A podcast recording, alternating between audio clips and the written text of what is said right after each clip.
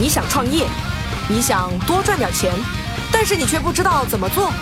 创业找崔磊，告诉你，没有空洞的道理，只有有用的干货，只有有用的干货。崔磊，乐客独角兽创始人、天使投资人，创办了《创业找崔磊》节目，帮助九百多家企业对接了五百余家投资机构，并获得了超十亿的意向投资金额。小纸条，抖音商业小纸条作者，以深入浅出、浅显易懂的方式讲述商业小技巧，四十天收获了三百二十万粉丝，视频播放量破亿。今天的节目，要还贷，等额本息，等额本金怎么选？奶茶店，你是否真的合适开？身边朋友的最高配 iPhone 为何是租的？聚合支付行业现在进入还来得及吗？开店应该如何做好促销？欢迎收听今天的创业找崔磊。乐客独角兽社群成员提问：我最近进入了这个聚合支付这个行业，现在要进行地推了，我应该挑选怎样的商家呢？今天有请到来回答问题的是日均交易数额超两亿、聚合支付行业全国排名前三的首展科技副杯总经理李学玲。我觉得我们可以从三个方面去考虑：第一个，我们有哪些资源；第二个，我们通过什么样的方式去赚钱，对吧？那个这两个方面，我觉得如果说能够考虑清楚，我觉得你就对选择商家的这个层面啊，应该来说不会特别的纠结吧。首先把身边的资源能利用的这些资源能铺的，我们就用最高效的方式把它去铺掉，对吧？第二个，我们就要考虑什么样的方式能够让我赚钱。目前呢，我们的这套产品里面呢，其实你有两个盈利点。第一个盈利点呢，就是拿分润。一万块钱，我们可以拿到十块钱的这个分润，所以这个时候我们就要去考虑，你要把这个流水啊要做得多高。那么流水做高的话，有两种方式，一种啊就是把它的交易笔数以及客单金额能够去做高，对吧？另外一种就是完全就是去做客单，呃，比如说一些什么金银首饰啊、手表店啊，对吧？像这样的一些消费场景，它可能就是额度会比较高，但是频率啊并没有那么的高。但是呢，前面一种我们说的那种，就是高频低额的这样的一些商户呢，他可能就是什么频率会非常的高。比如说一个超市吧，一些水果店、餐饮餐那个快餐店、网吧，对吧？像这样的一些场景呢，可能每天要几百笔甚至上千笔的这样的一些交易量，对吧？那当然，它的客单虽然会低一点，但是呢，它也有足够的流水去给到他。那么第三个方面，我们现在如果说在足少消费者足少的时候，我们还会有额外的支付后广告，所以在铺这个上户的这个时候，我们就应该围绕着我们的分润和我们的支付广告，对吧？围绕这两个方面啊，两个方向去选择商户。有请小纸条点评。提出的这个问题特别好，这已经是一种精细化营运的思路了。听到这样的问题呢，我感觉很高兴，同时也很担心。高兴是因为大家在思考问题，做出了规划；担心是因为我最怕大家在做事情的时候动都没动，但是脑子里已经行走了十万八千里。更怕的是你已经在脑子里建设好了一座迷宫。很多人问我什么什么项目应该怎么做，我一五一十的说了，还特别提醒他，告诉他，哎，在哪里呀？有哪些坑，千万不要去踩，我都是踩过的，你千万要避免呐。然后他说，哦哦，我听懂了，开始了。然后他去开干了。过了一段时间呢，我发现我说过的那些坑，他一个一个踩了个遍。为什么呢？因为先听建议不实践，建议等于听不懂。所以我觉得别想那么多，先拼两个月，扎扎实实自己积累下一些数据，积累下一些体会，再去做复盘，再去做规划。此时别人说出的建议，在你的脑子里才能通上电，听得懂。感谢小纸条的精彩点评。下一个是抖音网友提问：最近手上有了点钱，想要提前还贷款，等额本息和等额本金两种还贷方式，应该怎么选择？哪种比较划算呢？关于这个问题怎么答，我先问你一个问题，给你两个选择，第一个是现在就给你一百万，第二个是二十年之后给你两百万，你选哪个？一定是第一个，对吧？那换个角度。让你现在还银行一百万和二十年之后还银行两百万，你选哪个呢？一定是第二个，对吧？因为我们占用银行的资金时间更长了，我们有更大的空间了。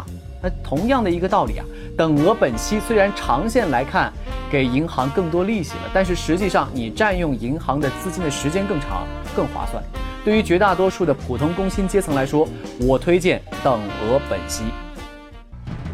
你还在为开店去网上查攻略？你还在满大街寻找轻松赚钱的门道？你还在为如何经营好自己的店想破头皮？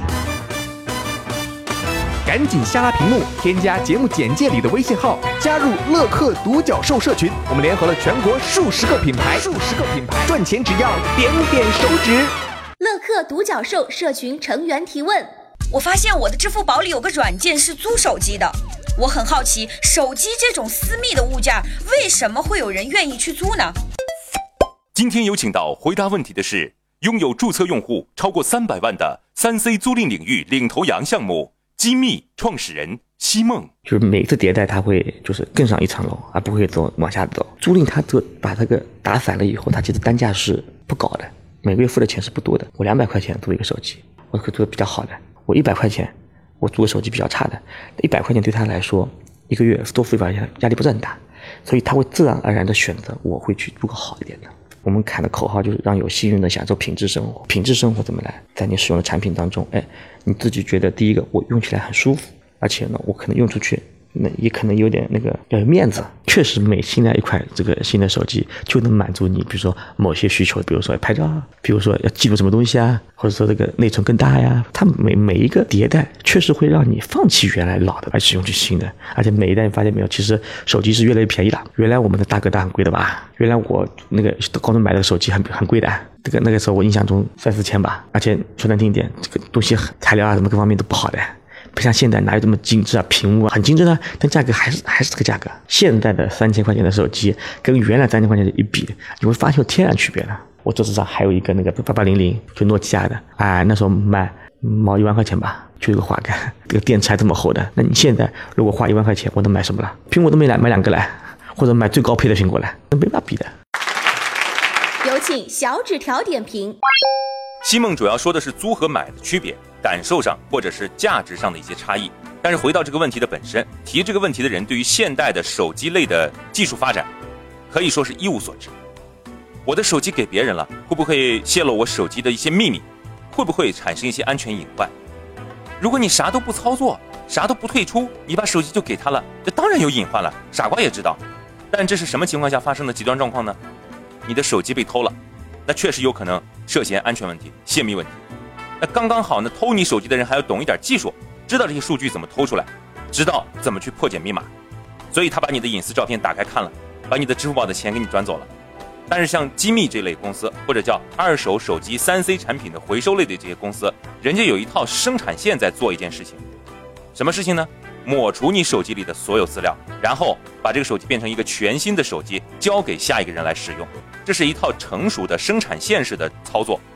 不然，二手三 C 类的那些公司吃什么饭的呢？包括最近挺火的二手图书回收再转卖的一些小项目，那人家把一个书二手书收过来，先做什么呢？彻底的清洁消毒，再做什么呢？塑封装到一个塑料袋里，告诉你杀菌了，告诉你干净了，再卖给下一个人。简单点来说，你不要把手机当成手机，你就把手机理解成一块砖头，那你就明白我说的意思了。感谢小纸条的精彩点评。下一个是抖音网友提问。最近在网上看到了一个新闻，江苏南京有一栋凶宅进行竞价拍卖，最后以七百万的价格成交。很不理解，竟真有人花这么多钱买个凶宅，这人图什么呀？您能给解释解释吗？在江苏南京啊，有一栋凶宅，还是个别墅，原价一千二百万。嗯，大概几个月之前吧，以四百万的价格起拍，最终呢以七百多万的价格成交了。